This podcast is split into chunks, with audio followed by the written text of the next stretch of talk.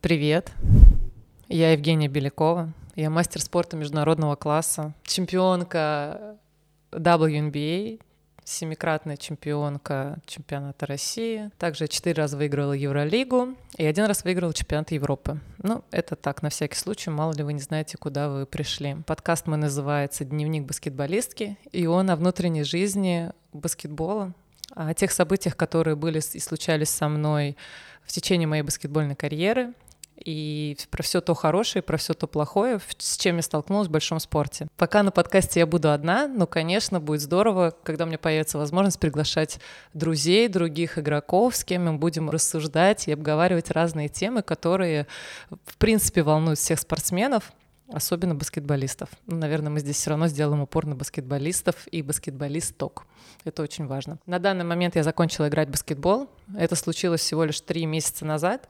Воспоминания во мне еще свежи, а самое главное, свеж мой дневник, который я вела практически на протяжении всей своей карьеры. И на самом деле это мой один из главных советов всем профессиональным спортсменам, не только баскетболистам, вести дневники и не для хороших историй, а для отслеживания своих результатов. И об этом я тоже буду рассказывать в своих подкастах, как это может помочь и к чему это может привести, и вообще, как я к этому пришла и что меня на это сподвигло. И сегодня мы как раз поговорим о дневнике. Почему так важно вести профессиональному спортсмену дневник? Начнем с того, как я пришла к этому. На это меня сподвигла книга, где рассказывали о том, насколько важно отслеживать результаты спортсмену, следить за собой и не только писать результаты, но и ставить цели непосредственно перед каждой тренировкой, перед каждой игрой. Это должны были быть сухие цифры, не завышенные, то есть не надо было там писать мне, что я хочу выйти на игру и забить 20 очков, когда в среднем в команде у меня было 5 атак за игру. Конечно, были реалистичные цифры, очень реалистичные желания, что конкретно сделать в каждой игре мне надо было. Этот дневник я заполняла каждый день перед тренировкой и после тренировки. Как мне это помогло? То есть я писала перед тренировкой зависело от команды, в которую, в какую я играю, в которую я еду. Например, я видела, что в моей команде на сегодняшний день мы немножко проседаем по подбору в нападение. У нас делают подбор в нападение центровые, задние игроки не делают подбор в нападение. Соответственно, я писала, что я хочу делать один подбор в нападение за игру. Ну, кажется, что это абсолютно реальная цифра. Так такой цифрой должна была быть в моей статистике. То есть когда-то я могла сделать два подбора за игру, три подбора за игру в нападение, когда-то я могла сделать ноль подборов, тогда я понимала, что я не сделала то, что планировала. Соответственно, я, что-то случилось на игре, почему я не сделала именно то, на что делала акцент, над чем работала. Так я проходилась по тем аспектам, которые мне были важны. Там все знаете, что я отлично бросала трехочковые броски.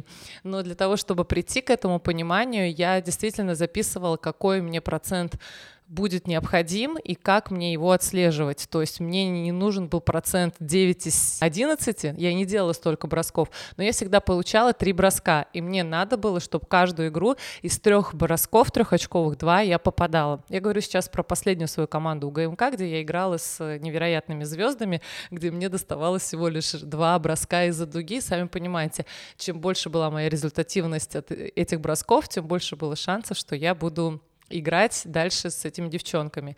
Следующий пункт, на который я обращала внимание в своем дневнике, э, это были перехваты или игра в защите. Например, э, я знала, что если я защищаюсь на лидерах, я смотрела игры этих команд и понимала, в какую сторону делает перевод чаще всего, какой рукой чаще всего водит, кто его ищет, в какой именно комбинации, где получает мяч. И тогда в своем дневнике я писала, вот здесь я буду делать кат, вот здесь я буду делать шорт-кат, чтобы выйти, вот здесь я буду играть в динай, чтобы защитить. И это мне очень помогало, когда я выходила на игру, то есть каждый раз не было ощущения, что я просто брошена непонятно куда. То есть я прекрасно понимала, против кого я буду играть, и знала, как защититься и какие стороны закрыть этому игроку, где перекрыть вообще кислород. Также я понимала, был у меня сезон, где у меня было э, в среднем два с половиной перехвата за игру. Это был один из тех сезонов, когда я писала, что я хочу два перехвата за игру. И стала смотреть, где я могу прибавить и где я могу найти эти перехваты. То есть на ведении, то есть, значит, мне надо было прессинговать игрока по всей площадке. Или за счет того, что я могла закрыть первую передачу, когда большие подбирают мяч, и вот здесь как раз на вот этом обмане перехватить мяч. То есть я прям реально рассматривала вот эти моменты, и они у меня стали получаться. Каждую игру я перехватывала там минимум два раза, получается, иногда это было и три, и четыре раза. Для меня это были дополнительные очки, а для команды и для тренера очередная хорошая опора в защите. Тем самым я добывала себе минуты в этой суперзвездной команде. Следующий факт был, почему мне был важен, важно ведение дневника. Я смотрела результат, то есть я отслеживала, если я первого октября поставила себе цель две трехи забивать из трех, один подбор, например, нападение и два перехвата, я смотрела, с чем я пришла, например, в декабре. То есть я открывала, листала, возвращалась назад, смотрела, с кем мы играли, например, там у ГМК играл с Прагой, и я смотрела. Против Праги я забила одну треху, но бросила пять трех. У нас следующая игра была через три месяца с Прагой. Я отсматривала, понимала и видела, что Прага та команда, которая решила за счет меня страховать. Соответственно, на следующей игре у меня будет больше открытых бросков. Соответственно, я могу именно к этой игре больше настроиться и писать, что мне здесь надо забить не две трехи, а, соответственно, четыре трехи из пяти, потому что у меня будет возможность бросить столько раз. То есть это был более реальный такой э, настрой на игру. Также я смотрела, получается ли у меня те подборы в нападении, и если они не получались, или, например, реально у меня был момент, когда я заметила, что процент трехочковых очень сильно упал, то есть я писала, хочу попадать эти две трехи из трех, а в итоге я попадала из пяти две трехи. Соответственно, я пришла к тренеру, сказала, что у меня есть такой запрос, мне нужно увеличить свой процент попадания, и мы стали отрабатывать, помимо того, что физически мы сделали, подготовили мое тело к этому, да, накачали пресс, я стала очень делать большой упор на пресс, очень делать большой упор на ноги, потому что мой бросок, вот именно мой бросок, он был, зависел весь от ног. Я вы, сделала наконец-то себе программу, когда я знала, за, когда, за какое время мне надо качаться, качать в частности ноги, чтобы мой бросок в день игры был вот таким вот. С тренером дальше мы стали делать выбегания, специальные атаки, именно те атаки, которые у меня получались в игре. То есть я заметила, что я бросаю не со всех позиций. У меня есть определенные позиции, где или тренер под меня выстраивает атаку, или девочки меня чаще, чаще всего там видят, и от меня там уходит страховка. Соответственно, именно эти броски я начала тренировать. Ну и, конечно, результат был такой, что через два месяца, листая же свой дневник, возвращаясь назад, я видела, что процент был такой, я шла дальше и понимала, что мой процент увеличивается, соответственно, я могу хотя бы оставить эти тренировки, сделать их чуть меньше и дел, идти дальше, сделать упор на что-то другое, что мне тоже было важно отработать. Так я работала в течение восьми лет своей карьеры. Особенно мне это помогло в WNBA. Это тоже такая история, что в WNBA я попала только потому, что я прекрасно понимала, в какую команду я еду играть. Я видела, насколько там э, талантливые девочки в нападении, но я понимала, что это та команда, где нет классического первого номера. Конечно, здесь очень важно реалистично оценивать свои шансы. Я знала, что уж заменить первого номера со своим дриблингом, который у меня не очень, я не могу. То есть я здесь очень реально понимала, в нападении я как первый номер не должна быть в этой команде, но я могу ее усилить в нападении хорошими передачами, и хорошим, понятно, снайперским таким запалом, да, где-то перебивать, давать отдохнуть главному снайперу команды и выходить и забивать свои вот эти пресловутые две трехи из трех. Но самое главное, я заметила, что раз нет первого номера классического, то нет и человека, кто прессингует постоянно, другого первого номера. И здесь для меня, конечно, открылся огромный плацдарм, за счет чего я могу не только попасть в эту команду, но и закрепиться в этой команде. И такая история, наверное, мало кто знает, что когда я подписала контракт с Лос-Анджелес Паркс, за две недели до начала сборов мне позвонил тренер и сказал, что он не нуждается в моих услугах, и там из 300-страничного контракта, конечно же, был пункт, где маленькими буковками где-то написано, что команда имеет вправе отказать в, в приезде игроку, разорвать контракт в определенное время, т.д.т., т.д.т., но тем не менее, права и весь мой контракт оставался за этой командой. Соответственно, я не могла никуда переподписаться, но и не могла ехать уже в Лос-Анджелес, даже тренироваться, даже на этот первый просмотровый тренинг-кэмп. Следующий шаг был мой э, поговорить с тренером и договориться о том, что все-таки я приеду именно на просмотровый этот лагерь.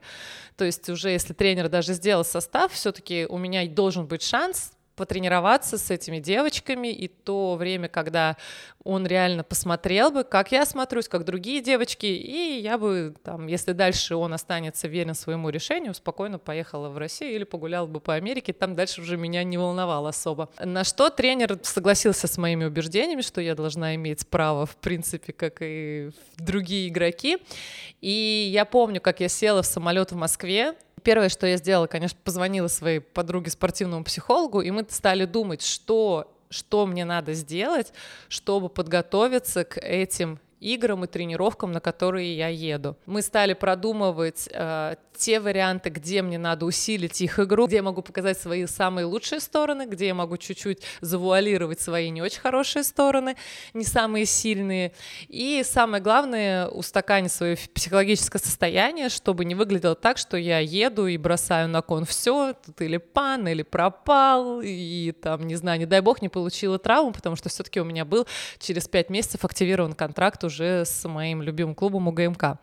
Поэтому когда я приехала в Лос-Анджелес и поехала на первую тренировку, я уже была в относительно спокойном э, психологическом состоянии. Я прекрасно знала, зачем я еду, что мне надо показывать и как смотреть на игру, что дать этой команде. И когда я, пролистав дневник еще раз, проговорив со своим спортивным психологом, понимала, что вот этой команде очень не хватает вот моих пасов, очень не хватает хорошей защиты прессинга.